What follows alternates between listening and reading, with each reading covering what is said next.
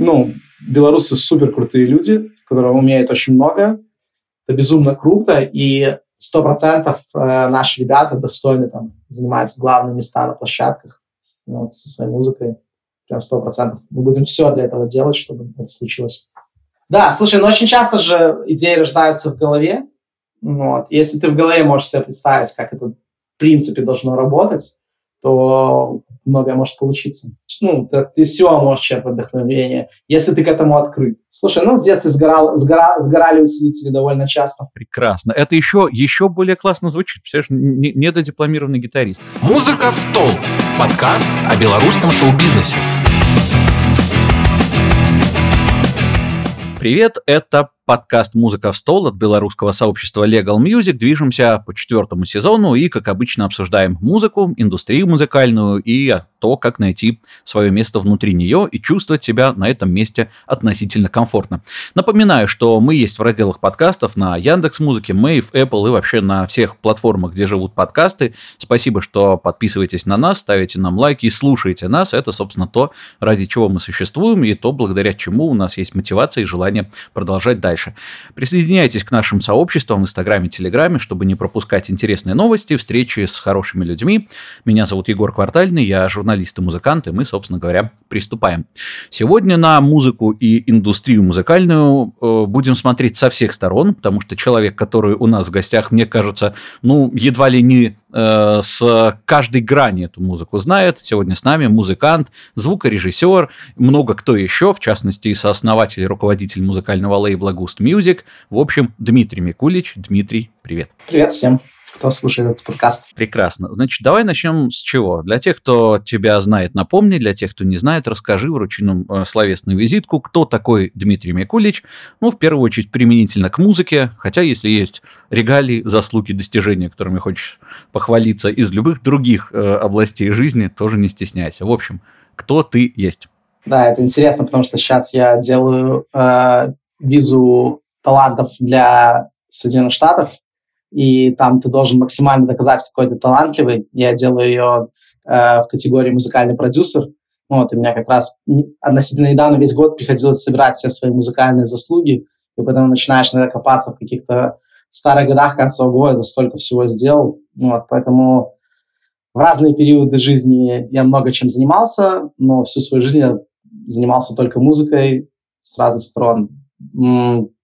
Изначально я планировал построить свою карьеру как гитарист, вот, и я окончил успешно институт культуры по классу электрогитары, играл в множестве групп, э, играл с разными артистами, с белорусской поп-звездой Петром Елфимовым, э, откатали огромное количество туров. В итоге у меня получился такой большой концертный опыт, у меня был несколько своих групп, э, довольно успешный кавер-бенд в период, когда это было очень популярно. Ну, вот, э, группа Янки. Был свой проект тяжелой музыки, группа Эйлион.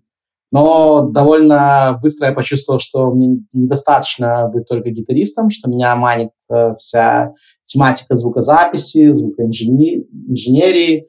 Ну, вот, и я стал развиваться в этом направлении. И оказалось, что, наверное, у меня есть к этому склонность, и довольно быстро я стал э, приобретать какие-то навыки, чему-то учиться, сводить какие-то песни, писать аранжировки, делать звук. И так случилось, что очень быстро у меня стали появляться какие-то клиенты. Вот. И я понял, что это второе направление, которым я хочу заниматься. И я создал свою студию звукозаписи, которая успешно существовала больше 10 лет. Э, у меня записывалось невероятное количество белорусских групп, артистов, певцов, в общем, абсолютно разных. Я думаю, что за 10 лет я сделал какой-то колоссальный объем, потому что у меня там по песне в день иногда выходило прям продакшн, продакшн, продакшн. И я накопил достаточно большой опыт. Э, потом случился бум IT в нашей прекрасной Беларуси. Вот, и как-то хотелось в этом тоже поучаствовать. И мой хороший друг э, работал тогда в маленьком стартапе, который назывался Gismart который сейчас перерос в огромного гиганта индустрии. Вот, эта компания занималась музыкальными предложениями. Он пригласил меня поучаствовать э, как саунд-дизайнера, композитора для этих музыкальных апок. Но, э, я пришел туда, по-моему, 20 человеком, и очень быстро, через пару лет, компания уже насчитывала 400 человек. И я уже был далеко не единственным музыкантом. У меня была команда из шести человек. Вот, э, музыкантов, аудиодизайнеров, композиторов.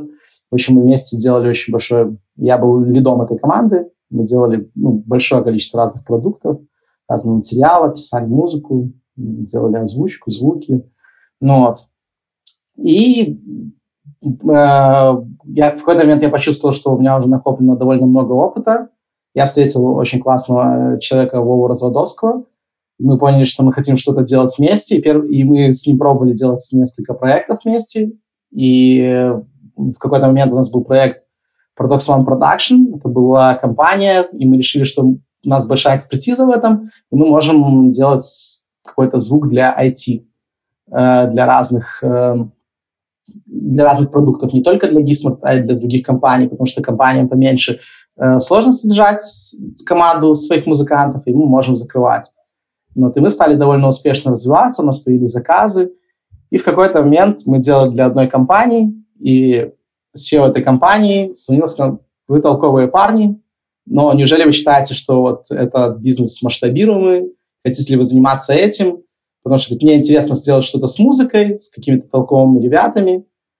Э, давайте подумаем, что мы можем сделать. Мы сидели с Вовой думали, и поняли, что у нас реально накоплено, накоплен идеальный опыт для того, чтобы стартануть свой музыкальный лейбл, потому что мы оба были артистами, у Вовы тоже огромный опыт, он э, играл в группе без билета, ну и также множество проектов, он мультиинструменталист, я играю на многих инструментах, мы понимаем вдвоем и аранжировки, и звукорежиссуру. В общем, ну, много аспектов. Плюс у нас есть опыт работы в IT-компаниях. Понимаем, как правильно работает бизнес, как структурировать компанию, как вообще делать успешные продукты, как работает маркетинг.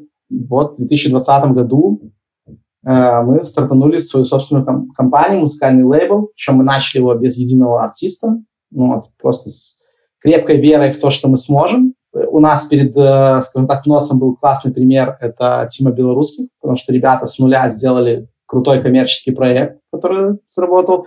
В принципе, у всех перед глазами был пример Макс Корж, который, ну, очень успешный музыкант из Беларуси. Мы понимали, что, ну, белорусы супер крутые люди, которые умеют очень много, и у нас много талантливых ребят, и просто зачем молодым музыкантам проходить этот путь с самого начала, с нуля, если мы уже на своем опыте можем ну, ускорить многие шаги.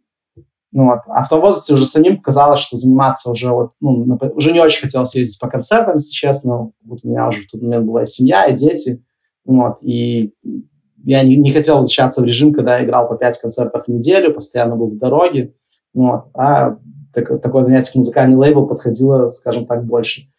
Ну, вот, и мы стартанули лейбл. Довольно быстро у нас стали появляться все больше и больше артистов все, все лучше и лучше у нас это дело получается. И сейчас я смотрю на наши цифры, и это очень классно, то, что мы делаем. И я думаю, что мы очень сильно помогаем многим ребятам, реально бустим их, подсказываем. В общем, я, я рад, что мы придумали такую движуху и занимаемся сейчас. Мне кажется, да, это восхитительно. Значит, мне кажется, что про каждый из э, твоих периодов музыкальных можно было бы отдельную программу делать, потому что явно есть э, опыт, который можно поделиться. Тем не менее, попробуем давай как-то нашпиговать все это в формат нашего ну, плюс-минус часового подкаста. Вот, э, и пробежимся по всем твоим многочисленным постатям. Э, давай с самого начала. Вот ты говоришь, что практически всю жизнь занимаешься исключительно музыкой, так и или иначе все твои занятия связаны именно с ней. А как так получилось? Почему ты решил, что э, ты будешь человеком, который будет именно в музыке достигать всего прекрасного, а не, например, там в генной инженерии, в землекопстве, мало ли там в конструировании белазов. Как так получилось? А, а все довольно просто. На самом деле я не всю жизнь занимаюсь музыкой, но где-то лет 14 мне стало очень интересна гитара, потому что пацаны во дворе играли очень круто и меня эта эстетика очень сильно привлекала, вот такой дворовой гитары. И я понял, что безумно хочу научиться, стал э, играть. Уже примерно через полгода я понял, что мне неинтересна акустика, я хочу играть на электрогитаре и играть в группе, потому что мне не очень интересно.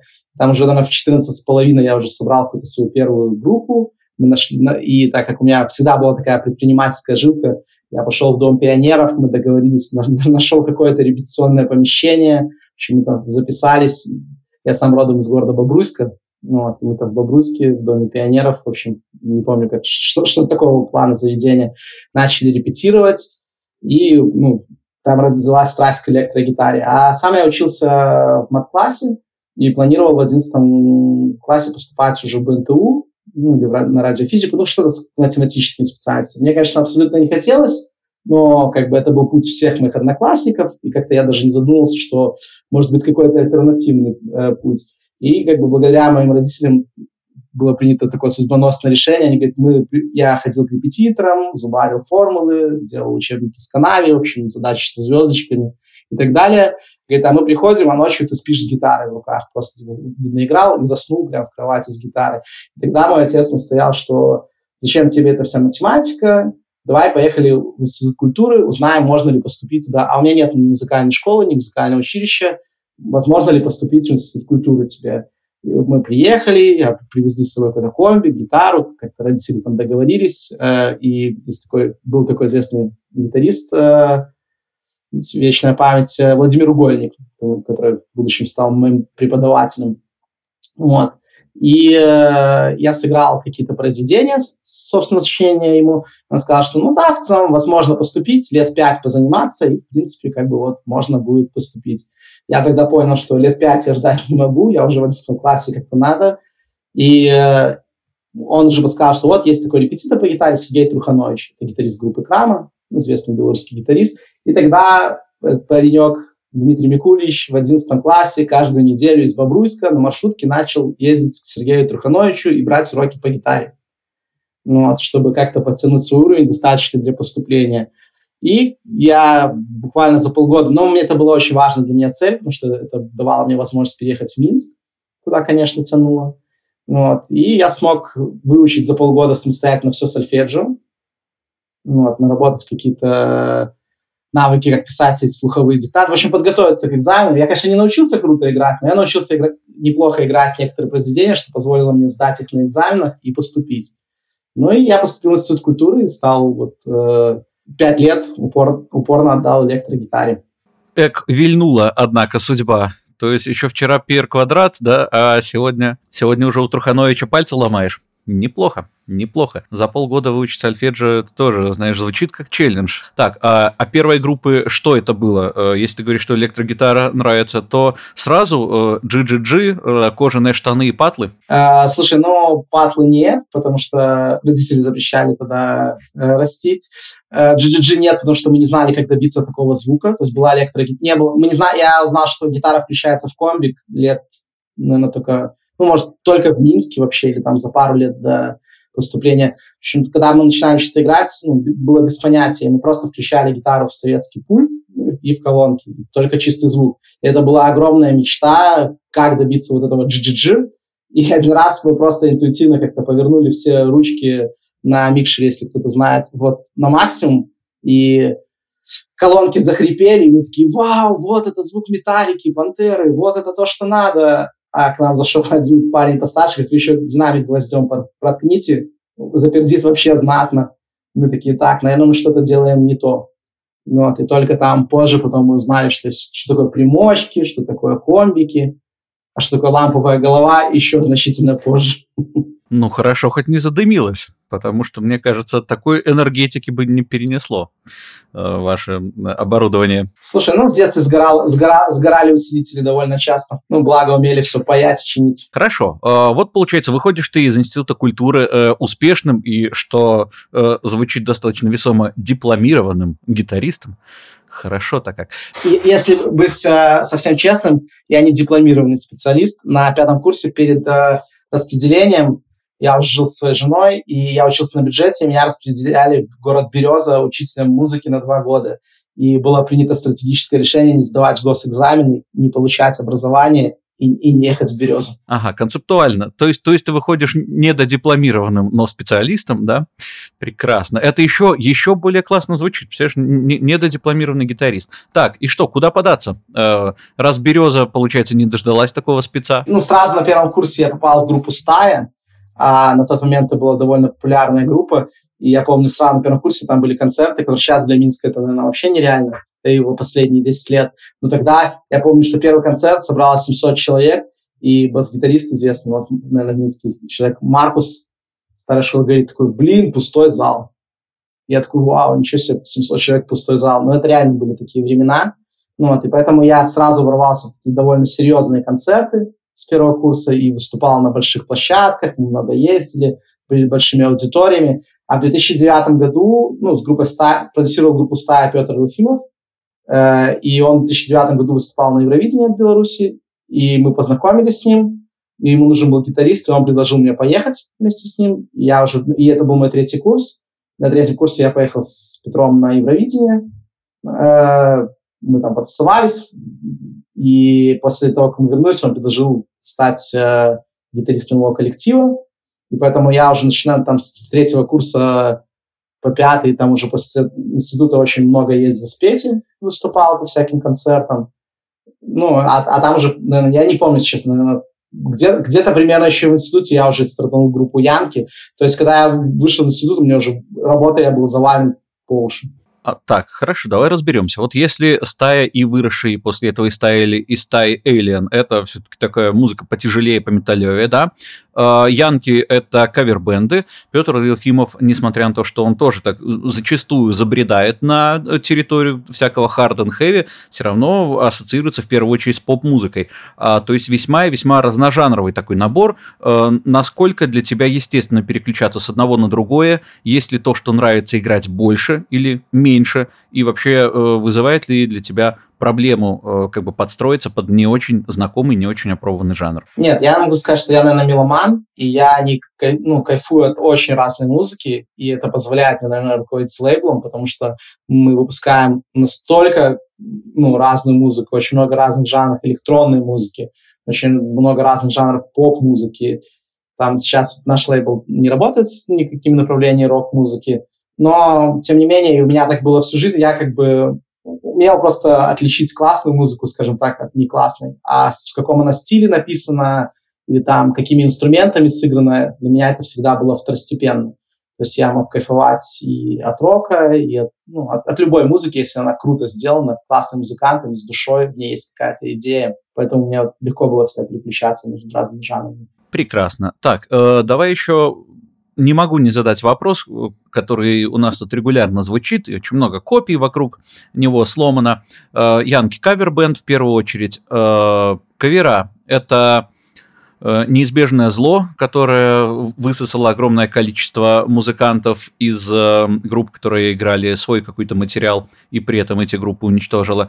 Или это место, где можно поднабраться опыта, срубить денег и уйти опять творить что-то свое. Как на твой вкус? Ну, на мой вкус оба эти высказывания абсолютно имеют место быть. И есть и то, и то.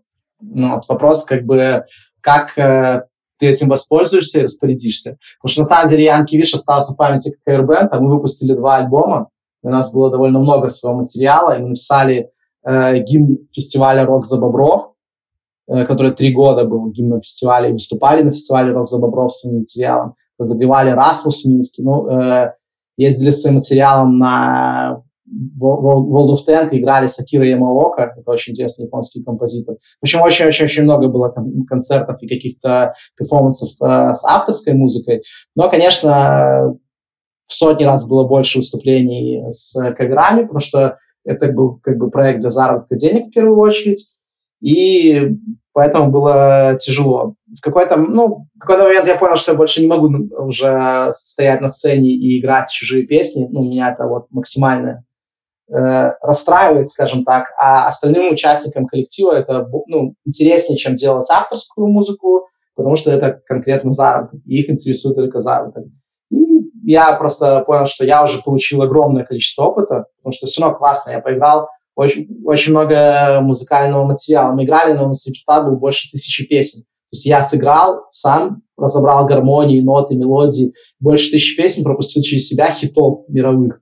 Ну вот, соответственно, ну реально это как бы дало мне какой-то дополнительный как бэкграунд, образование, понимание структуры, понимание э, каких-то музыкальных нюансов. Ну, я просто почувствовал, что я для себя уже получил максимум, что это, как ты сказал, в первом случае убило наш уже творческий потенциал, что уже группа больше, ну, все-таки тут кавербенд, уже никто не хочет как бы дальше сражаться за авторский, а я хотел. Ну, я для себя принял решение, просто в 2019 году ушел в группу. Э, хорошо, э, ответ принят. В общем, э, зависит от подхода человека, скажем так. Почему именно в звукорежиссуру решил перебраться? Все-таки у людей, которые занимаются музыкой, ну, хватает еще и других вариантов, куда можно приложить свои усилия, умения и знания. Ты выбрал такой достаточно тернистый путь, потому что все-таки, мне кажется, ну, во-первых, аппаратура нужна, во-вторых, исполнительский опыт от звукорежиссерского отличается достаточно серьезно. В общем, почему в эту сторону потянуло? Слушай, ну, первая вообще, наверное, мысль, когда мы записывали с Эйлион первый материал, э, он, ну, реально не очень получился по качеству. И потом мы записывали второй альбом, я смотрел, как делает звукорежиссер на студии, в принципе, понимал, что, блин, ну, я, наверное, могу установить те же программы, открывать. Ну, как бы я понимаю, что он делает. И при этом приезжали на студию тогда, и я говорил, что а давай здесь сделаем так, давай здесь сделаем сяк, а давай это. А сам он как бы ничего не делал. И потом в какой-то момент меня появилась идея, что, слушай, ну если я скачаю себе эти программы, в принципе, и разберусь, как там работают эти ручки, я, наверное, сам смогу сделать. И тогда мне не надо будет никого просить и объяснять, какая задумка у меня в голове. Как бы первостепенно я, наверное, занялся звукорежиссурой, чтобы свои, свои песни, которые я пишу, сочиняю материал, саму делать так, так как мне хочется. Вот. Но довольно быстро это стало получаться, и я даже не знаю, как у меня появились первые клиенты. Кому-то по дружбе сделал, кто-то рассказал.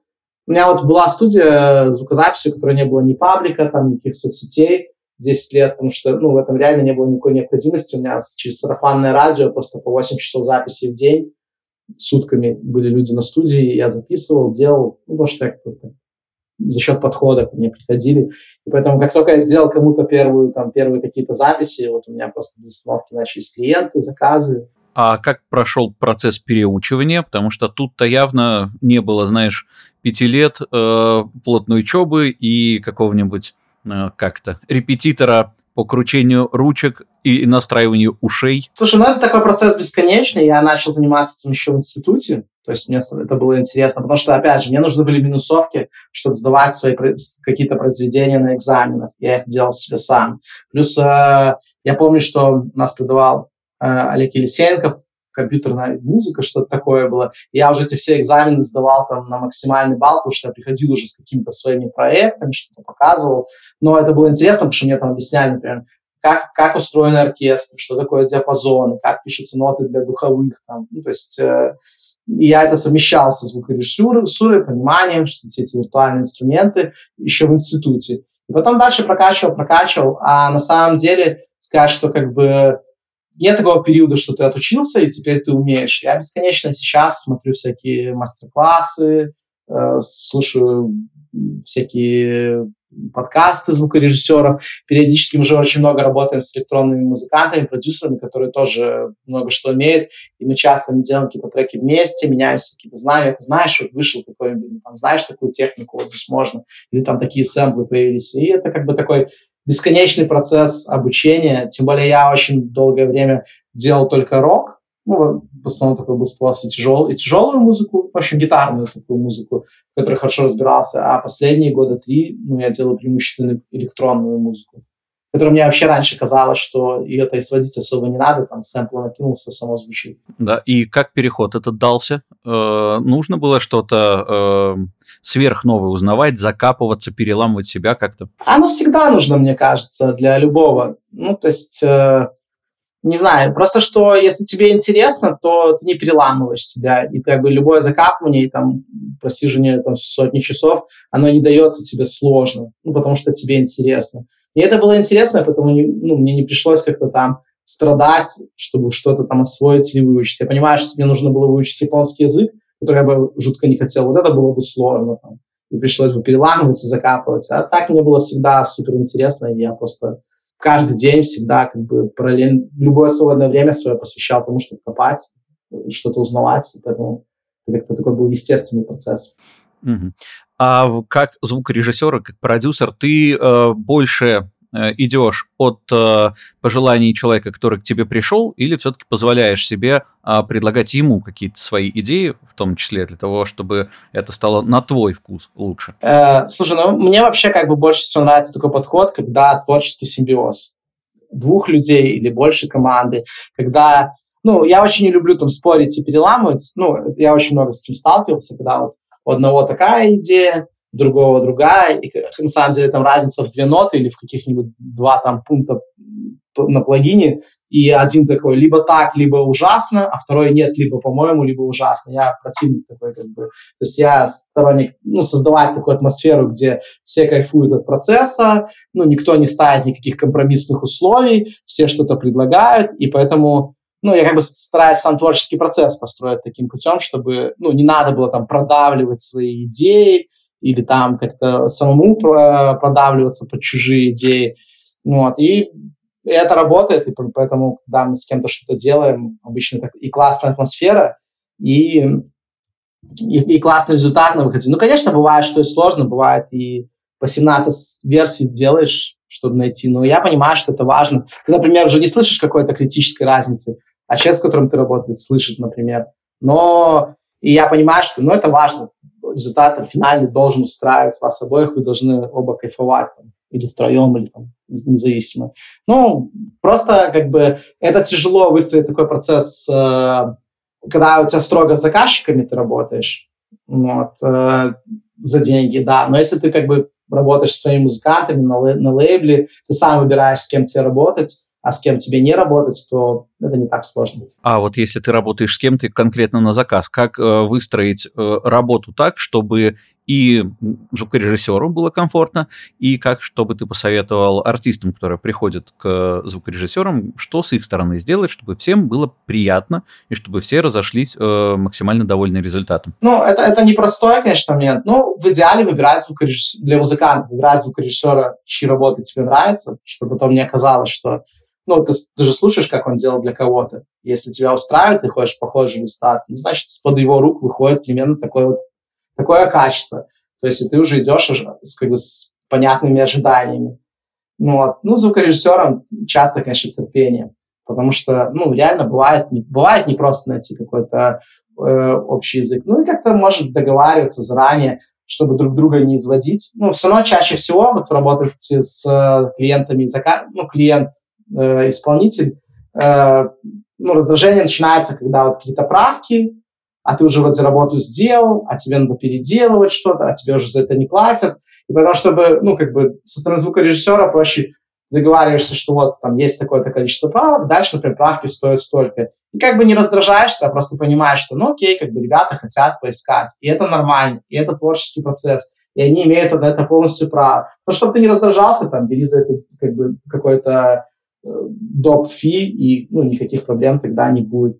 У, тебя моральных, как бы, ну, я как-то так вижу. Ну, просто не надо себя, ну, свое мнение выше других ставить, потому что реально это музыка, и каждый чувствует по-разному, и все хотят поискать. Ну, чтобы вот позиция звукорежиссера просто не, попа- не попадать в эту вот ловушку, что когда клиенты уже из тебя последние нервы тянут. Ну, просто за оплату это не так больно. А бывало у тебя такое, что ты отказывался от работы, когда слушаешь музыку, понимаешь, при всем твоем достаточно большом э, опыте музыкальном и такой музыкальной всеядности э, многожанровой, что ты понимаешь, ну, ну полная хрень ну, принесли какую-то шляпу. И ты можешь сделать так, чтобы эта шляпа звучала красиво, но шляпой она от этого быть не перестанет. Ты говоришь, ребята, спасибо за предложение, дальше без меня э, даже за деньги нет. Слушай, много-много раз, но сейчас я вообще очень, ну, как бы последние пару лет я работаю только с артистами лейбла, и никакие заказы за деньги никому вообще больше не делаю.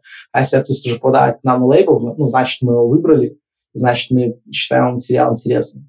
Вот. А когда я работал с заказчиками, ну, я тоже не буду лукавить, потому что я там делал гимны заводу Пелинг, это было ужаснейший ужас, там, ну, как бы, в общем, разные заказы приходилось делать, ну, потому что хотелось больше заработать, как бы, в какие-то времена, когда не было там других заказов. Было построено так.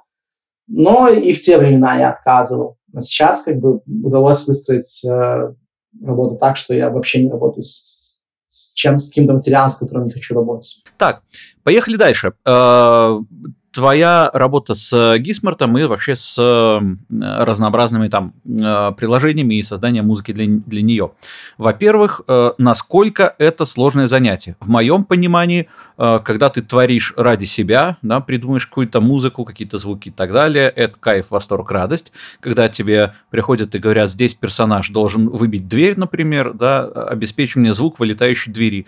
У меня бы мозг свернулся и, не знаю, волосы на ушах посидели, как с этим справляются профессионалы. Слушай, ну тут важно понимать, что это на самом деле мне в те моменты писало там море музыкантов, которые, блин, устрой, там, пожалуйста, и так далее. У меня была команда, что это очень сложная работа. Ну, реально. И как бы когда ты делаешь что-то для себя, или там в целом ты музыкант, ну, есть вдохновение, ты пишешь музыку. У тебя нет вдохновения, ты не пишешь музыку. А, то здесь как бы такое понятие вообще не работает. Ты должен писать музыку каждый день, ну, каждые пять дней в неделю, скажем так. А, и от тебя ждут какие-то KPI, у тебя есть какие-то объемы, которые ты должен писать, сдавать. Но э, благо Gizmo классная была компания, и так как я был руководящий, мне не надо было ни с кем, ну, очень редко с кем-то там э, сверять музыку по вкусовым каким-то или там, ну, то есть не мог кто-то прийти и сказать, мне не нравится. Там давайте переделывать. То есть в основном это, это я был человеком, который говорил, не нравится, нравится, не нравится, ну, а я так лояльно относился. Ну, вот, поэтому, ну, вот именно сложно, сложная работа композитора, когда у тебя вот прям такие большие объемы, тебе надо писать, писать, писать. Сейчас, конечно, это все намного легче, появилось там море инструментов, появился Splice, на котором есть море там всяких лупов, сэмплов, заготовок, ну, реально, но э, даже вот ты говоришь про звук там двери, или когда ты говоришь про саунд-дизайн, сейчас уже есть море ресурсов, где ты можешь взять любой готовый звук и просто все это скомпилировать там и так далее.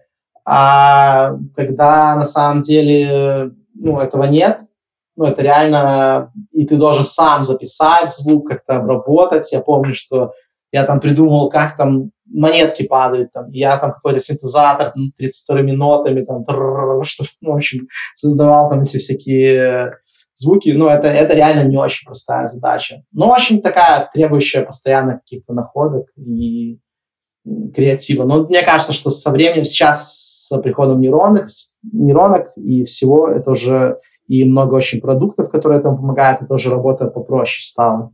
Ну, вот. Ну, это такая работа требующая ну, от э, очень большого такой усидчивости, как-то умения, умения не поддаваться эмоциям, а просто э, работать. Вот. Но я там тоже, я говорю, что я проработал пару лет как музыкант, а дальше больше как менеджер. То есть я уже меньше писал сам, а больше менеджерил, смотрел, общем, был тем лидом. Угу. Так, это достаточно неплохо. Тем не менее, вот э, я, я до сих пор не представляю, хорошо, если, например, э, даже есть огромная база сэмплов, да, тебе, не знаю, нужно э, записать звуки там двух дерущихся моржей, да, э, куда, бы ты куда бы ты пошел, что бы ты сделал, давай, для э, людей, которые хотят начать попробовать себя в этом деле, вот, я тебе такую задачу ставлю, вот у нас по сюжету моржи дерутся, что делать? Из, из чего это собрать? Да, да. Э, слушай, ну тут очень во, во многом фантазия. Тут э, я думаю, что первое, что бы я сделал, это на Ютубе нашел бы какие-то, ну, реально сцены. Там, ну, первое, навык, вообще хороший навык для любой, для любой специальности, умение гуглить. И, конечно, умение гуглить на английском – это, ну, вообще очень прекрасный скилл, который очень помогает. Как бы я бы нашел какие-то референсы, просто представил, из чего состоит этот звук, и как-то синтезировал бы его, либо реально взял бы там э, обработал какой-то реальный звук, совместил. Часто это просто, когда тебе нужно создать такой звук, это просто ты накладываешь звук на звук, еще один звук подрезаешь, что-то комбинируешь. Ну, либо на каком-то э, сайте искал бы там Fighting Animals, там, и смотрел бы, какой звук вот э, агрессивный, совместить с каким, как вот, с каким-то писком, наверное, визгом, чтобы это было каких-то маржи какие ассоциируются, ну, что-то вот такое может взял бы какого-нибудь льва, который удар там, и просто и добавил этот виск, плюс какой-нибудь там, может, звук волны, чтобы это сразу ассоциацию вызывало с чем-то морским. Ну и вот так ты крутишь, смотришь, что совместить, ищешь референсы. Класс. Все, э, эту задачу закрыли. Мне кажется, что уже даже, даже в фантазии уже можно придумать, как это все звучит. Вот, и, и уже не искать. Реально все неплохо будет. Да, слушай, но очень часто же идеи рождаются в голове. Вот. Если ты в голове можешь себе представить, как это в принципе должно работать, то многое может получиться. Это прекрасно. А, хорошо, вот ты говоришь, что понятно, эта работа очень непростая, э, нужно, вот, хочешь, не хочешь, садиться и писать.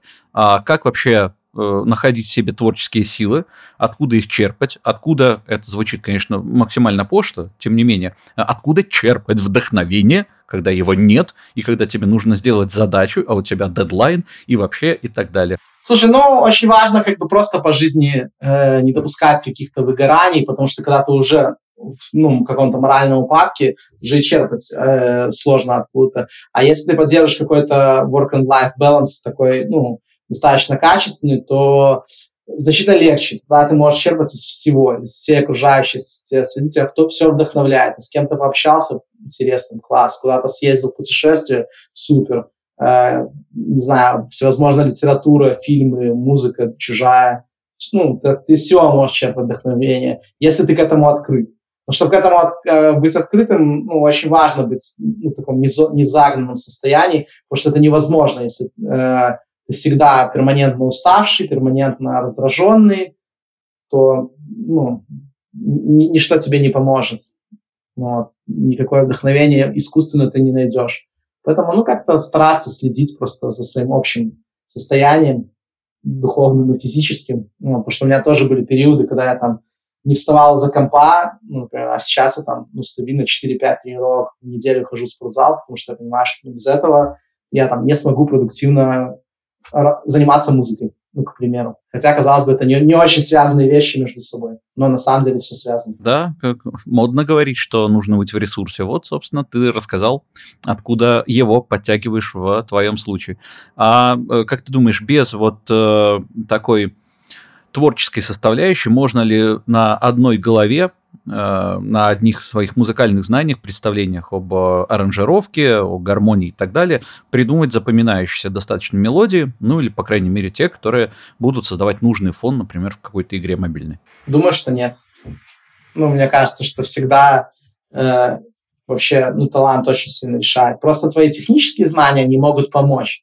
И даже твоих технических знаниях может не быть, условно, но и кто-то тебе с ними поможет. Ну, талантом, конечно, ну, э, очень часто. Ну, вот сколько игр всяких, ну, например, если я скажу слово там Супер Марио, то мелодия Супер Марио заиграет в голове у тебя сразу. Но это настоящие хиты, потому что, ну, и они рождаются не так часто, вот, поэтому тут талант и какое-то вдохновение имеет огромную роль совокупность факторов. Хорошо, пометим себе именно такой вариант. Прекрасно.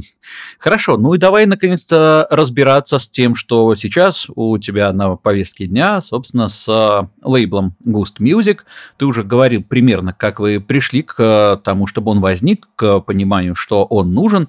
А э, если э, ты говоришь, что задача была в первую очередь э, искать какие-то коммерческие проекты, да, ты упоминал Тиму Белорусский в качестве ориентира, э, с чего, собственно, начали э, брать музыкантов? То есть понятно, что вы собрались, у вас есть знания, у вас есть опыт, представление о том, как крутятся шестеренки музыкальной индустрии, а хватать так кого? Откуда выдергивать этих э, музыкантов, которые э, перевернут мир, индустрию и э, сделают э, и настроение людей, которые их слушают, лучше, и ваши карманы полнее? Ну, про карманы полнее там первые годы вообще речь не шла, ну, вот, потому что ну, это невозможно было. Э, и как бы наша была задача ну, первостепенно это создать какой-то крутой белорусский продукт музыкальный, помочь. То есть это было критически важно для нас, найти каких-то белорусских музыкантов, которым мы можем помочь и сделать. И, честно сказать, это поначалу вообще самая сложная часть была, потому что когда у тебя нет ни одного артиста, сложно сказать, ну, привет, мы лейбл, ну, пока мы еще не сделали ничего, давай работать с нами. Вот, э, и также сложно было какие-то контракты с партнерами там по дистрибуции. Вообще сложно на всех этапах. Но мы начали потихоньку, э, что мы стали делать, это искать музыкантов в интернете, с кем мы хотим, ну, кто нам потенциально интересен, не замахиваясь на какие-то большие имена, а новичков. и просто ставить с ними видеозвонки и бесконечно рассказывать о себе. По несколько часов в день мы созванивались с музыкантами, пытаясь их заинтересовать, попробовать там сделать с нами какой-то трек, там, что мы бесплатно сделаем то это пятое, десятое, и так постепенно начали делать. И буквально с первого артиста у нас ну, появились треки, которые сразу же стали брать на радио. Ну, конечно, у нас уже был опыт, как делать музыку. Ну, и мы не писали тем, кто, в ком не видели потенциала. И, наверное, чуть меньше, чем через год у нас появился проект Никитата. Это, ну, я считаю, феноменальный артист. Вот. Э, он пришел на лейбл и сказал, что э, я стану вашим самым крутым артистом. такие, ну, давай поработаем, потом посмотрим. У нас уже были артисты, уже были какие-то там первые успехи небольшие, ну, но реально небольшие. Э, и мы стали работать вместе над музыкой. Тогда же пришел, пришла волна, первая волна ТикТока. Вот, мы залетели в ТикТоке, мы поняли, как работает ТикТок. Нас там, мы стали подать в топ-чарты, топ-чарты ВК, топ-чарты Яндекса, Plus, Spotify, и мы поняли, вау, ну, получается, все, мы можем. Вот. И дальше уже привлекать новых артистов стало значительно проще, потому что у нас был кейс, да, вот это сделали мы, и это супер классно работает. И с, э, со временем стало все больше и больше и больше артистов. Но потом мы вот поняли, что у нас достаточно много опыта, и мы хотим как-то выходить на мировую арену. Это довольно сложно сделать э, с русскоязычной музыкой, которая нам безумно нравится. У нас до сих пор много супер классных артистов, которым мы очень тщательно помогаем. Но мы решили заняться электронной музыкой. И как раз э, только начинал зарождаться жанр фонк. Мы подловили, что это очень классный жанр, который сейчас взорвет. И начали брать артистов в этом жанре. И с Никитой стали делать треки в жанре фонк. И, в принципе, не прогадали. Это очень быстро дало свои плоды. Но, но точно, но мы начинали примерно с такой же схемы, потому что у нас было много артистов э, поющих. И когда мы решили, что будем заниматься электронной музыкой, ну, никто не хотел к нам идти, потому что мы не ассоциировались как лейбл электронной музыки. И точно так же мы писали письма, созванивались, рассказывали о себе. И уже через там какое-то время у нас было... Ну, что ты понимала, сейчас ну, больше 500 артистов сейчас с нами работает. А какая у вас команда, как вы покрываете э, потребности именно такого большого количества артистов? Ну, у нас многие вопросы так... Э, ну, мы, конечно, не со всеми далеко артистами работаем э, на продюсерских контрактах, где мы прям помогаем. Э, с многими, например, я лично даже не знаком, потому что мы помогаем технически по дистрибуции, потому что мы за все это время очень классно наладили партнерские с самыми топовыми сервисами партнерские отношения, и это реально очень сложно, чтобы собирать классно роялти, чтобы собирать паблишинг, чтобы собирать авторские. Это такой огромный объем работы, чтобы все это метаданные все эти передавать везде, чтобы все эти выплаты, как налоги, ну, как бы, и реально такой огромный объем. Ну, мы, мы в этом всем классно разобрались и стали помогать. У нас хороший сервис по дистрибуции, и поэтому многие артисты у нас просто на дистрибуции. А, э, какие-то артисты вот у нас там на продюсерских контрактах, где мы уже помогаем и с музыкой, и с какими-то еще идеями, с тиктоками и так далее. На самом деле э, с каждым артистом индивидуальный подход по потребностям. Вот то, что нужно, стараемся обеспечивать. Ну, примерно, примерно вот так. Команда у нас сейчас где-то 10 человек. Неплохо в десятером закрывать э, такой достаточно внушительный набор функций.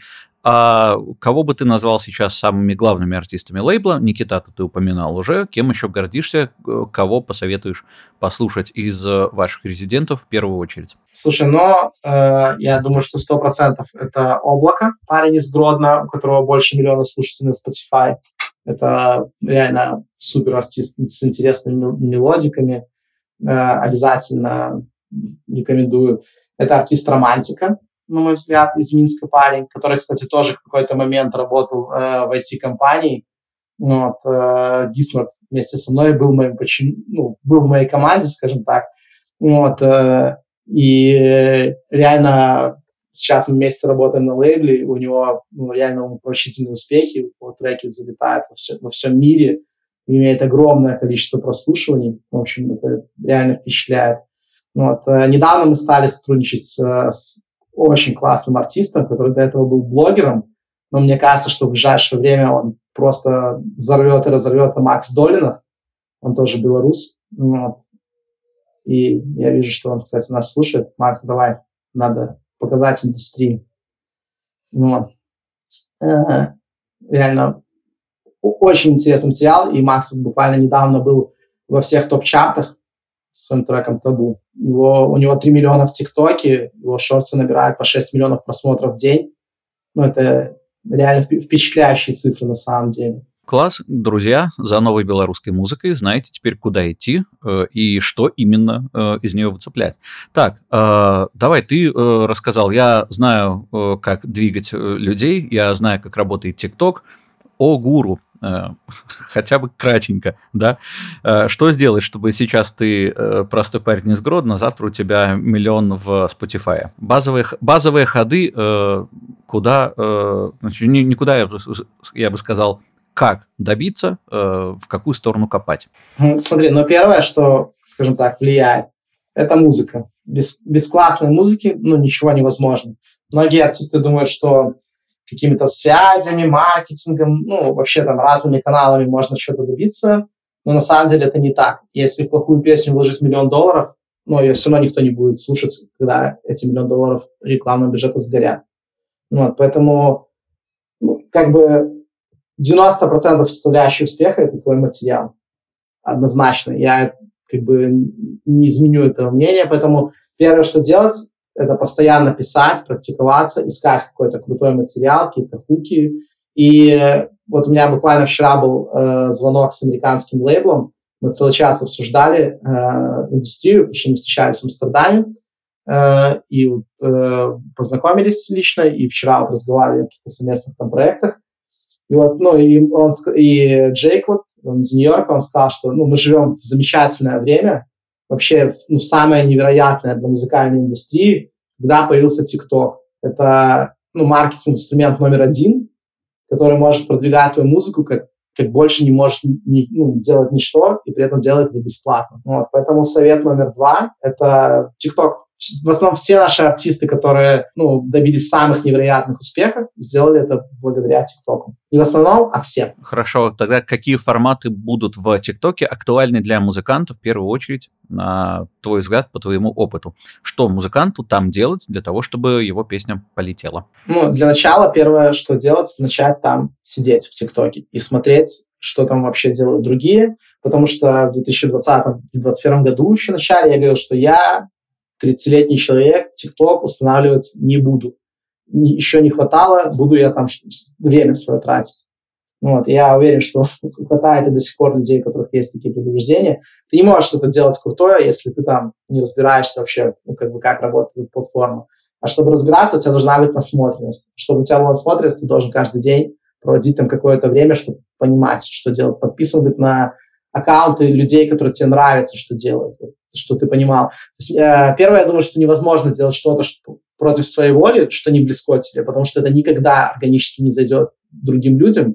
То есть не надо себя переламывать и делать то, что модно, или то, что у других ты там сам бы так никогда не сделал. Ну, раз так и быть надо, это подход многих музыкантов, но я так и быть сделаю. Ну, и это 99,9% никогда не сработает. То есть нужно делать что-то, от чего ты максимально кайфуешь сам, и чем ты хочешь поделиться с миром.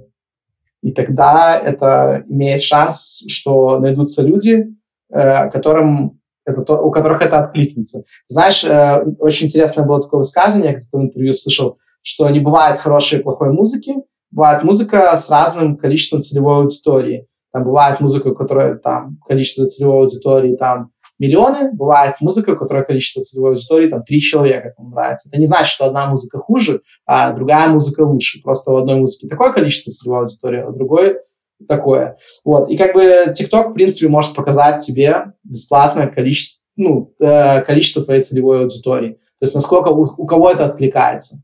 И бесплатно, что там алгоритмы работают так, как нигде больше в мире. Вот, хотя сейчас уже начинают раскачиваться и Shorts, и Reels, ну, тоже надо активно использовать.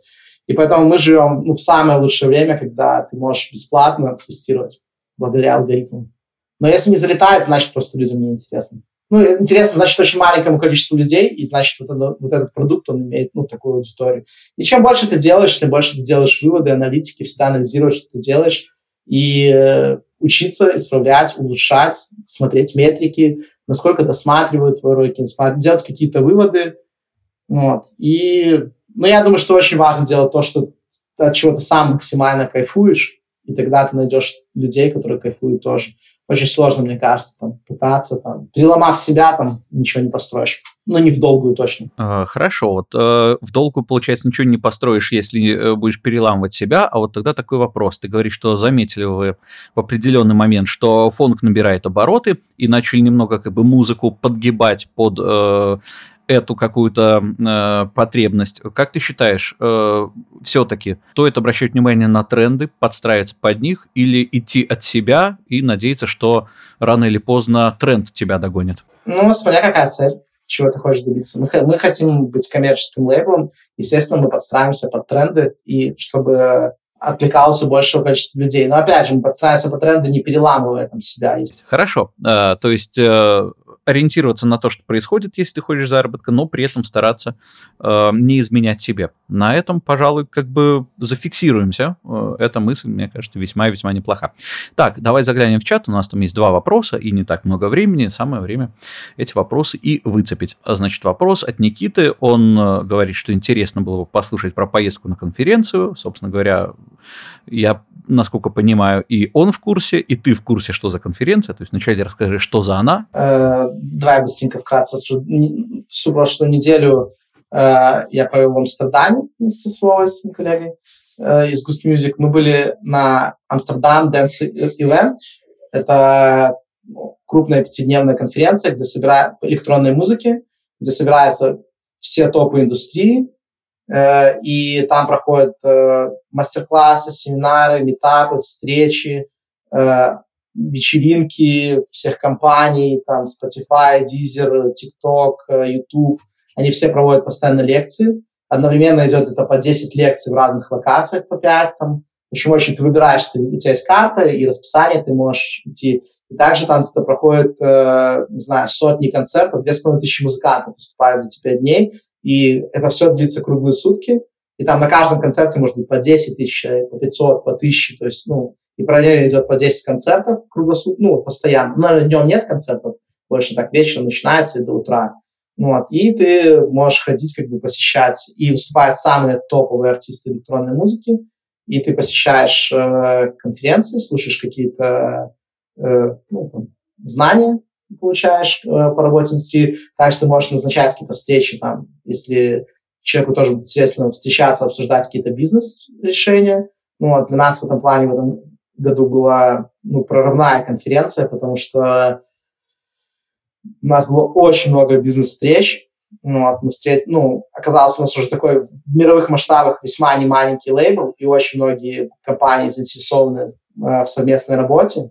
Вот, и мы реально очень продуктивно съездили, мы встретились и с другими лейблами, договорились о каких-то коллаборациях, мы встретились э, реально с э, компаниями, договорились, ну, в общем, с Believe Music, э, с Orchard, в общем, очень здорово. Вот. Важный момент, что, конечно, все проходит полностью на английском языке, вот, и все встречи, ну, все-все-все-все, конечно, вот, э, у меня было после конференции надо продолжать изучение, потому что одно дело смотреть на YouTube, и совсем другое дело разговаривать в баре под громкую музыку, ну, вот, не в самом трезвом состоянии. Вот, э, даже, допустим, я, а твой коллега, с кем ты говоришь, не просто. Но, тем не менее, э, есть много контактов, которые в течение полугода я очень хотел добыть, но это никак не получалось сделать. И эти все контакты мне удалось раздобыть в Амстердаме, познакомиться с людьми лично.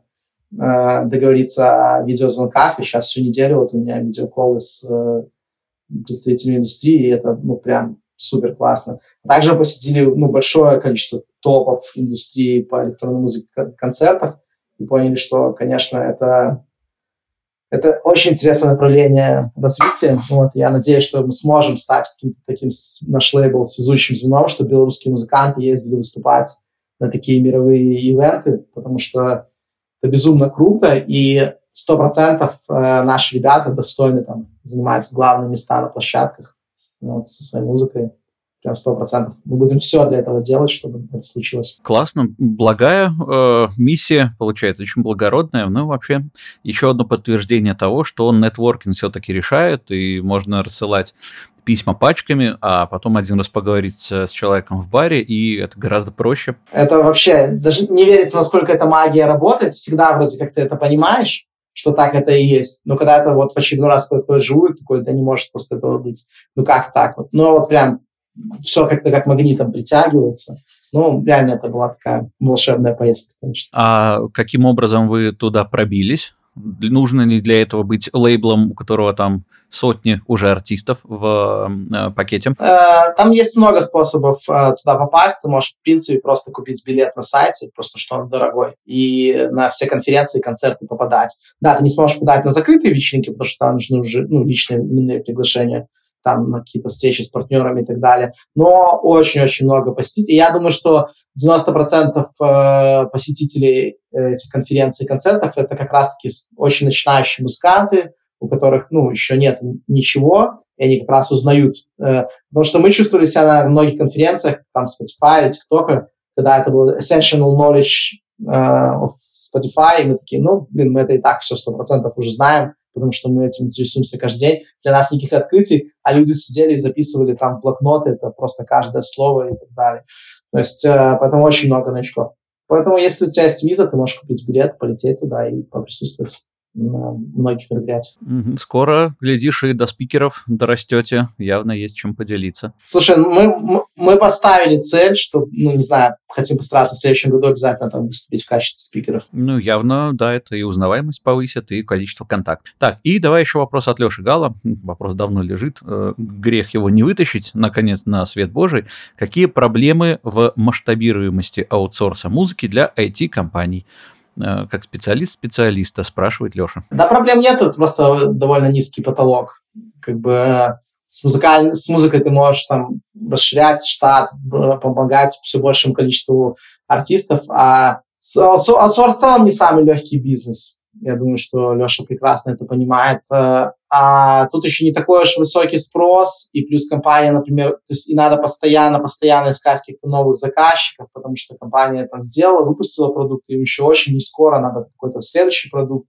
Ну, в общем, и это не такое, что у тебя ты нашел 10 заказчиков и можешь с ними сидеть. В общем, ну, сложновато масштабировать именно в этом плане э, было. Ну, возможно, ну, мы понимали, что все равно мы просто сели считать, ну окей, там, допустим, у нас будет столько-то там наемных работников, там столько-то заказчиков, но это все равно не выходило, не, вы, не выглядело какой-то большой цифрой для нас. И на самом деле все довольно просто. А, человек, который пришел, сказал, он задал нам очень классный вопрос, и он на самом деле, ну, реально полезный. И этот вопрос я на конференции несколько раз уже тоже слышал. А, я, допустим, дам вам миллион долларов. Чем это на данный момент может помочь вашему бизнесу? Что вы будете делать?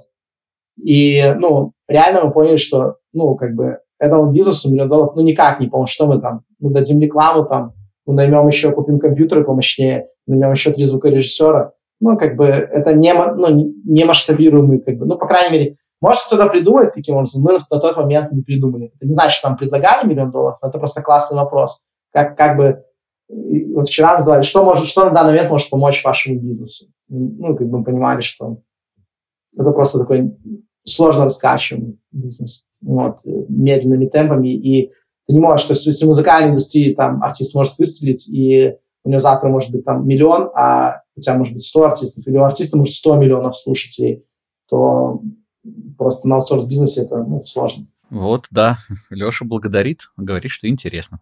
И мне кажется, что да, а, однозначно достаточно емкий ответ. Ну что же, мы перешагнули уже за э, черту часа, которая для нас обычно такой является вехой, потому что наша же задача, чтобы слушатели, когда будут все это в э, формате записи да, потреблять, чтобы у них тоже уже э, э, носом не начали клевать к концу, поэтому будем не спеша завершать. Э, значит, ответь мне тогда на такой вопрос. Как вообще не потерять э, страсть, радость от музыки и любовь к ней, когда ты вот с 14 лет практически постоянно в ней сидишь головой, да и вообще, э, как не потерять радость от жизни, если она постоянно подбрасывает тебе какие-то испытания? Мне кажется, что для каждого человека тут абсолютно свой рецепт, потому что мне сложно рассказать, потому что у меня самого недавно, недавно я испытал какие-то депрессионные эмоции, депрессивные эмоции первой жизни. И я такой, вау, ничего себе, такие эмоции реально бывают. Ну, как бы, и это было так, ну, непросто. Мне, мне помогли путешествия, из этого я поехал в небольшое путешествие, как-то раз и переключился из этих эмоций. Ну, вот, поэтому, ну, мы, мне сложно, а как именно от музыки не устать? Ну, любить ее, и, может быть, как в моем случае, э, если бы я только до сих пор там гаммы на гитаре гонял, может быть, я бы уже устал. Ну вот. Э, а когда ты изучаешь, ну, такой, как бы, предмет своей страсти с разных граней и сторон, то это, мне кажется, интересно. Ну и в целом, э, вот у меня такая история, что у меня, вот, хотя сейчас у меня появился сноуборд в жизни пару лет назад, это однозначно является моим хобби номер один, а до этого как бы у меня и музыка была и работа, и хобби. Вот. Поэтому, ну, мне кажется, какие-то хобби, отвлечения могут очень помогать. Я думаю, что каждый должен просто искать, как находиться в таком состоянии, чтобы баланса какого-то. Вот. И для каждого это будет свой путь, но очень важно просто прислушиваться к себе и, и чтобы ты в моменте понимал, нахожусь ли я в этом балансе или есть какой-то перекос, и если он есть, то как долго я могу находиться в состоянии этого перекоса, сколько нужно терпеть, и какой у меня план из него выйти, и как снова словить этот баланс. Я думаю, какой-то такой ответ будет. Класс, спасибо. Друзья, не останавливайтесь в развитии и удерживайте баланс своей жизни, и пусть у вас все будет хорошо, насколько это возможно в наши не самые светлые времена. Спасибо большое. С нами сегодня был Дмитрий Микулич, э, музыкант, звукорежиссер, э, руководитель лейбла Gust Music и вообще крайне разносторонний в музыкальном и не только в музыкальном плане человек. Дима, снимаем шляпу. Спасибо от музыки в стол. Спасибо, Ина. Спасибо, Леонид. Отлично. Все, спасибо, друзья. Это, еще раз говорю, что был подкаст «Музыка в стол» от сообщества Legal Music. Слушайте нас везде, где живут подкасты. Лайкайте нас или не лайкайте нас. Это уже на вашей совести остается. В общем, в любом случае, будем вам признательны. Услышимся.